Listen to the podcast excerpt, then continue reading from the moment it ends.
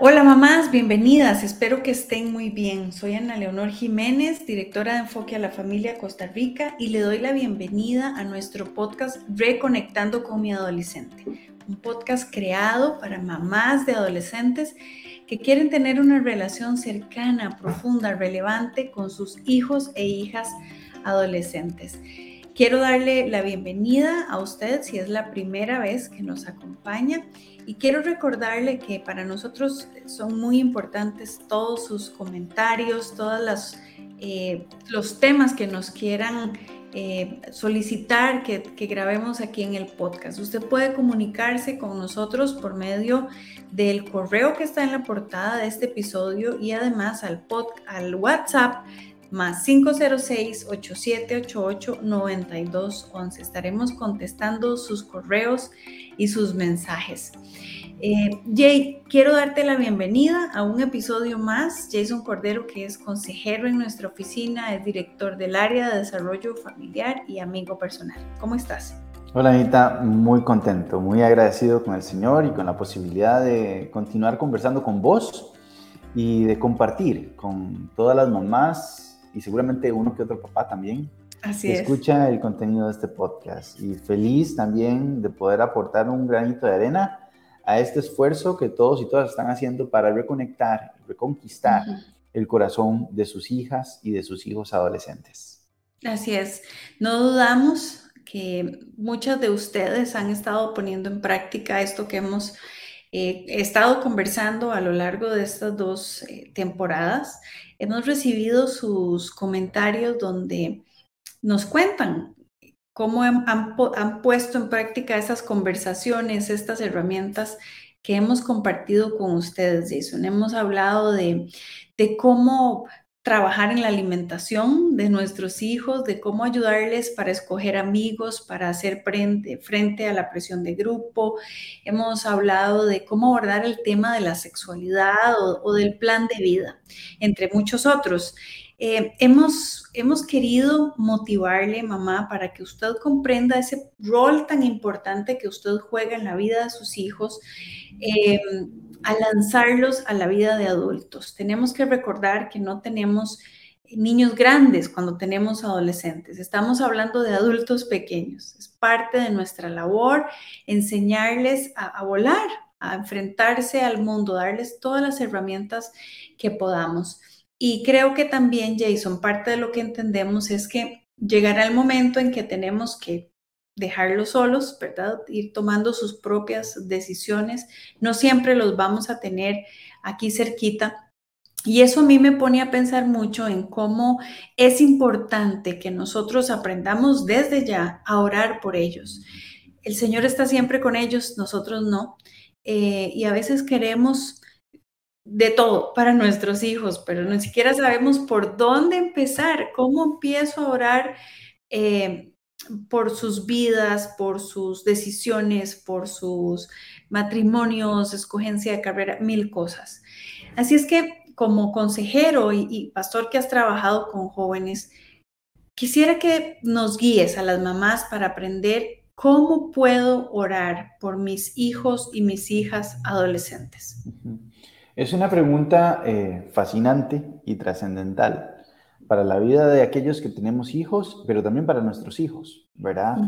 Em, la oración es un regalo de Dios para todos nosotros, para bendecirnos y para permitirnos convertirnos en agentes de bendición para nuestra familia. Es decir, la oración me bendice, pero también con la oración que puedo conversar con Dios, no solamente me bendigo yo mismo en la interacción con el Señor, sino que es un regalo de Dios para que seamos bendición para nuestros hijos y nuestras hijas en este contexto, ¿verdad?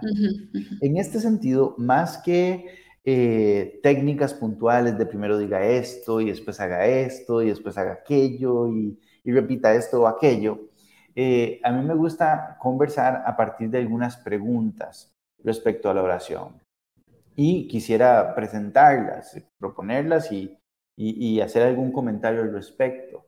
Y la primera pregunta eh, respecto a la oración de mis hijos que tengo que hacerme es, ¿qué es lo que yo quiero que Dios haga por mis hijos? ¿Qué es lo que yo quiero? ¿Qué es lo que yo deseo, anhelo, eh, tengo en mi corazón y en mi mente que Dios haga por mis hijos? Esto se basa en una historia muy famosa que Marcos relata en su Evangelio, en el capítulo 10, versículo 46 en adelante. Había un ciego que se llamaba Bartimeo, eh, comenzó a gritar porque supo que Jesús iba a pasar por ahí, y aunque la gente no quería que darle pelota a Bartimeo, el Señor dijo, tráiganlo. Y cuando, cuando lo tuvo enfrente, el Señor es el que le pregunta a Bartimeo. Y es fascinante porque le pregunta, ¿qué es lo que tú quieres que yo haga por vos? Y esta pregunta, eh, a mi entender, el Señor nos la sigue haciendo a todos nosotros. Y eh, Bartimeo pidió algo por él, pero aquel, aquel oficial de la sinagoga pidió por su hijo, aquella otra mujer pidió por su hija, aquel eh, oficial de, romano pidió por su siervo, Cualquier cantidad de personas que vinieron y presentaron a otras personas delante del Señor. Marta y María oraron por su hermano y fueron puntuales. Algunas pudieron responder, ¿qué es lo que quiero que hagas por ellos, Señor? O quiero que hagas esto por mí. Otros no pudieron responder, como Marta y María. Marta y María más bien decía, ojalá hubiese estado antes, ¿verdad? Pero Bartimeo se atreve a responder y dice, yo quiero ver, Señor, yo quiero ver. Y aquí la pregunta para, para, para, para todos que oramos por nuestros hijos es, ¿qué quiero que Dios haga por mis hijos? ¿Qué es lo que yo quiero que Él intervenga y haga y actúe en la vida de ellos? A mí me gusta eh, pensar en Jesús como modelo. La Biblia dice que Jesús, niño y adolescente, Él siguió creciendo y fortaleciéndose, progresando en sabiduría y en la gracia de Dios. Estas cuatro cosas describen este, esta etapa de adolescencia.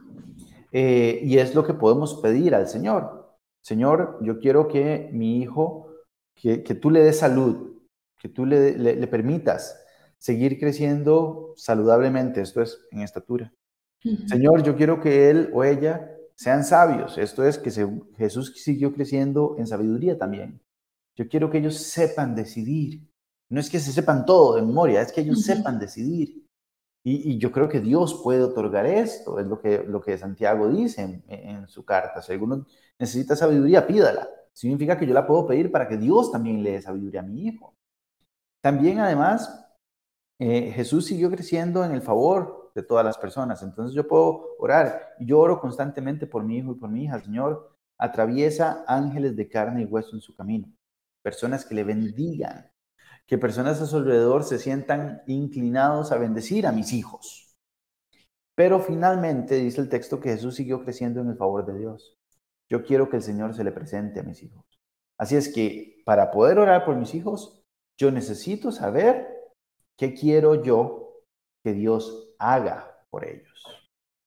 Bueno, esto que estás diciendo es una guía fabulosa porque a veces las mamás queremos tantas cosas, ¿verdad? Señor, que se case con fulanita. Señor, que mi hijo decida ser arquitecto como el papá para que siga el negocio de la familia. Señor, que lo escojan en el, en el equipo de fútbol y sea el próximo Messi, ¿verdad? Y, pedimos un montón de cosas, pero son estas la voluntad del Señor, son estas peticiones eh, sabias son estas peticiones. Vamos a ver, el Señor oye todas las peticiones. Por supuesto que no las cumple todas porque no todas nos convienen. Entonces, si no oramos con sabiduría, nos podríamos frustrar, ¿verdad? Pensando en el Señor no oye. Pero cuando decís esto, me parece que puede ser como un filtro eh, que yo puedo usar para tamizar mis oraciones. Es decir, eh, no es cualquier tontería que pueda yo pensar o cualquier capricho, es, se, se, pega a estos estas criterios que estás eh, compartiendo. Me encanta. Necesitamos esa guía para saber pedir. Sí, es, es, es fundamental saber qué quiero yo para mis hijos, pero como usted lo dice en este modelo de Jesús en Lucas 2, 41, es eh, lo, que, lo que lo que Dios quiere para ellos. Entonces, cuando me pongo de acuerdo con el Señor, oro, oro con más, con, con más intención y, confiado y seguro de que, a ver, yo estoy pidiendo esto para mis hijos, pero es también lo que quiere, lo que quiere Dios, ¿verdad? Eh, y es fascinante. Yo quiero que, que, que todo esto que pasaba con Jesús pase con mis hijos. La siguiente pregunta se desprende de esta, porque eh, es posible, tristemente, que nosotros nos autolimitemos en lo que pedimos de nuestros, para nuestros hijos. Eh, y la segunda pregunta es, ¿qué tan poderoso creo que es Dios? Es decir, yo creo verdaderamente que Dios tiene el poder para hacer esto que le estoy pidiendo, que Él haga por los míos. O, o es que lo creo de mentirillas, ¿verdad? Este, y aquí tengo que, cada uno de nosotros necesitamos echar el cassette para atrás y, ver lo que Dios ha hecho antes. Si Dios lo hizo antes, lo puede volver a hacer. Y si Dios lo hizo antes, puede hacer cosas más grandes. Él lo dijo, que en la iglesia, que sus hijos íbamos a ver cosas más grandes aún. mayores. ¿Verdad? Entonces, pero, pero yo verdaderamente creo, creo que Dios puede restaurar a mi hijo. Creo que Dios puede revelarle a mi hijo la realidad respecto a lo que está haciendo. Yo creo que Dios puede bendecir de una forma sobrenatural a mi hijo en esta área de su vida. Yo creo que Dios puede hacer que personas de repente se sientan inclinados a bendecir a mi hijo sin ninguna razón aparente. ¿O no lo creo? Este muchacho, siempre cuento, iba a hacer su, su pasantía de práctica profesional mencionó las tres principales empresas que él quería, pero dijo, no, no voy a aplicar a ninguna de ellas. ¿Por qué? Porque es que es imposible entrar ahí. Él estaba diciendo, yo sé que mi futuro profesional a Dios no le interesa y él no tiene nada que hacer ahí. O yo creo verdaderamente que todas las áreas de, de la vida de mis hijos le interesan a Dios. He contado en otra ocasión que mami oraba por mi esposa Pamela desde que yo era pequeño. Y cuando conoció a Pamela, dijo, yo he estado orando por usted toda mi vida. Eh, mami creía esto y yo, y yo hasta la fecha lo creo. Yo puedo orar desde ya por el esposo de mi hija que tiene seis años, desde ya por la esposa de mi hijo que tiene 11 años. Ah, es que yo no creo que Dios se meta en eso. Por eso es que no oramos por estas cosas. Y después oramos pidiendo misericordia porque, porque algo salió mal. que no está mal pedir misericordia. Todos la necesitamos. Pero estoy pidiendo cosas que verdaderamente solo Dios puede hacer? ¿O estoy pidiendo cosas meramente humanas? E, esto tiene que ver con nosotros, ¿verdad? Y aquí está la siguiente pregunta para poder orar bien. ¿Estoy dispuesto o, qué tan dispuesto estoy a verdaderamente afectar el mundo espiritual? Hay una historia en la, Biblia que a mí me, encanta, ¿verdad? Me, sorprende. Es la historia de Daniel. No todos los milagros que se cuentan en el libro de Daniel, pero sino más bien lo que se relata respecto a la oración de Daniel. El texto dice que eh, un ángel vino a Daniel y le dijo, Daniel, desde el primer día que usted comenzó a orar, yo salí con la respuesta. Pero de camino se me atravesó este ser espiritual para estorbarme. Y tuvo que venir el arcángel Miguel, uno de los más importantes, a hacerle guerra para que yo pudiera venir. Así es que yo quiero que usted sepa que Dios lo ama, que Dios respondió su, respuesta y que esta es la respuesta. Y le dice, pero ahora lo tengo que dejar porque tengo que ir a, esta, batalla que sigue. Hay un mundo espiritual más real de lo que nos imaginamos, pero es real, es evidente y está aquí. Y la pregunta es si yo me doy cuenta que yo puedo intervenir en ese mundo espiritual. La oración no es una mímica de hablar con Dios. La oración no es un ejercicio eh, meramente humano, espiritual, de autoconvencerme. Oración es la puerta que abre mi realidad a la realidad, a la dimensión espiritual. Y aquí la pregunta es, ¿qué tan dispuesto estoy yo a que la oración sea parte integral de mi vida? A orar constantemente por mis hijos, a presentarlos día y noche delante del Señor. Y finalmente, y no menos importante, la última pregunta, podrían haber muchas más, pero que yo tengo que, que responderme respecto a mí mismo, respecto a la oración de, por mis hijos, es responder yo mismo, respecto a mí, la pregunta que el Señor le hizo a, a Bartimeo. ¿Qué es, lo que yo, ¿Qué es lo que yo quiero que Dios haga por mí en mi rol de mamá, en mi rol de papá. Porque lo hemos dicho una y otra vez. Lo mejor que le puede pasar a nuestros hijos es que nosotros estemos bien.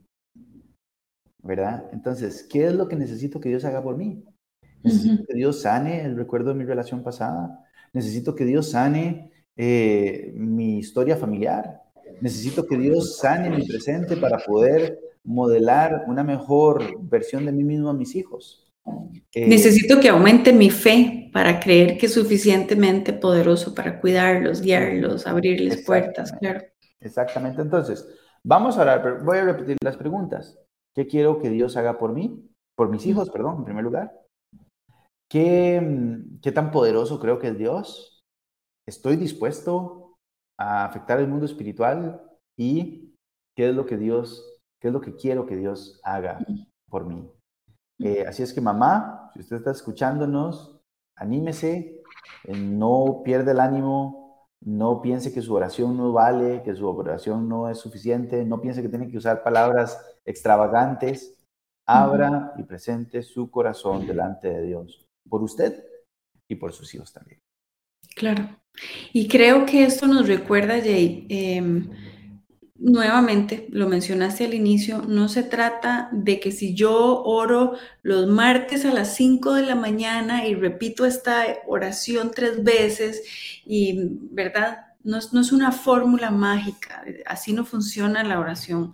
Tiene que ver con, con esa confianza que tenemos en el Señor, con esa eh, reconocer esa dependencia que tenemos en todas las áreas de la vida eh, del Señor, eh, reconocer que los hijos también son un regalo que el Señor nos da, pero son del Señor. Él nos los ha dado y aquí estamos guiándolos. Que el Señor no se equivocó al darnos los hijos que nos dio. Yo soy la mamá que David y Débora ocupaban, porque así lo, así lo sabe el Señor. Reconocer todas estas cosas hace que, que descansemos en el Señor. Reconocer el poder del Señor nos da paz, nos da tranquilidad. Eh, es, maravilloso. Yo, mamá, quiero eh, animarle a que, y animarme a mí también, a que oremos con más intensidad por nuestros hijos, que oremos por todas las áreas de la vida de nuestros hijos, la parte física, la parte académica, el futuro, el presente y sanar su pasado también cuando han tenido que pasar por experiencias difíciles, porque el Señor es poderoso, el Señor puede hacer eso y muchísimo, muchísimo más. Solo necesita, solo quiere, ni siquiera necesita, solo quiere que, como Bartimeo digamos, Señor, yo quiero, yo necesito, ¿verdad? Yo quiero esto. Jay, muchas gracias por, por guiarnos en este eh, fascinante mundo de la, de la oración y del poder de la oración de una mamá por sus hijos. Un honor, un honor gigante, Anita. Estamos para servirle siempre. Mamá, y quiero recordarle que en Enfoque oramos por usted, oramos por sus hijos, así es que si usted tiene alguna petición de oración especial, déjenoslo saber por medio del correo, por medio del WhatsApp y será un placer, un honor para nosotros acompañarle en medio del proceso en el que, en el que usted esté pasando. Le invito para que comente con sus amigas eh, que tienen hijos adolescentes también acerca de este podcast, de este contenido. Cuéntele que puede escucharnos tanto en Como en Apple Podcast. Coméntele y dele compartir eh, a este enlace, eh, perdón, a este episodio también. Nos encontramos la próxima semana. Hasta luego.